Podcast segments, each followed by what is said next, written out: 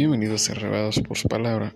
Estudiamos Ezequiel capítulo 33, el Atalaya, parte 2. No nos cansemos de tocar trompeta y decir que Cristo viene pronto, Cristo viene pronto, Cristo viene pronto. En nuestro trabajo, a veces chasquea y cansa ver el desinterés de la gente que oye pero no atiende nuestro mensaje. Nosotros nos encarguemos de cumplir lo que nos corresponde.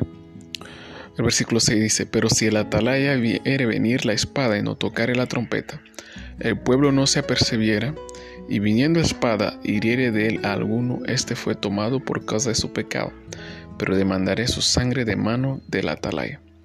Piensa en esto, podríamos ser responsabilizados de la pérdida de muchas vidas por callar verdades que necesitan para vivir eternamente. Hay vida para el que atiende a ese llamado del atalaya y condenación a quien no lo hace, pero también se condena el atalaya que no cumple su responsabilidad. El versículo 8 dice, Cuando yo dijere al limpio, limpio, de cierto morirás, y tú no hablares para que se guarde limpio de su camino, el limpio morirá por su pecado, pero su sangre yo la demandaré de tu mano. Muchas veces preferimos ver a la gente alegre y no verlas salvas.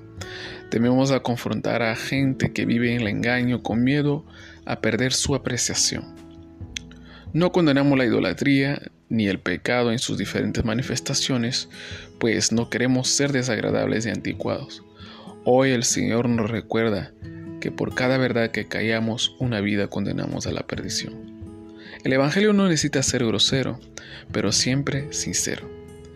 Y si esta sinceridad salvífica va a herir a alguna de las personas que lo escuche, pues es necesario pasar a veces por el dolor de la purificación salvífica. Repito, y si esta verdad salvífica va a ir a alguien que así sea, pues es necesario pasar por el dolor de la purificación salvífica. Al igual que en un quirófano un doctor corta la piel, músculos y órganos para sanar al paciente de su mal, así Dios necesita cortar, así Dios necesita cortar nuestro orgullo y pecado para darnos vida eterna. Bendiciones.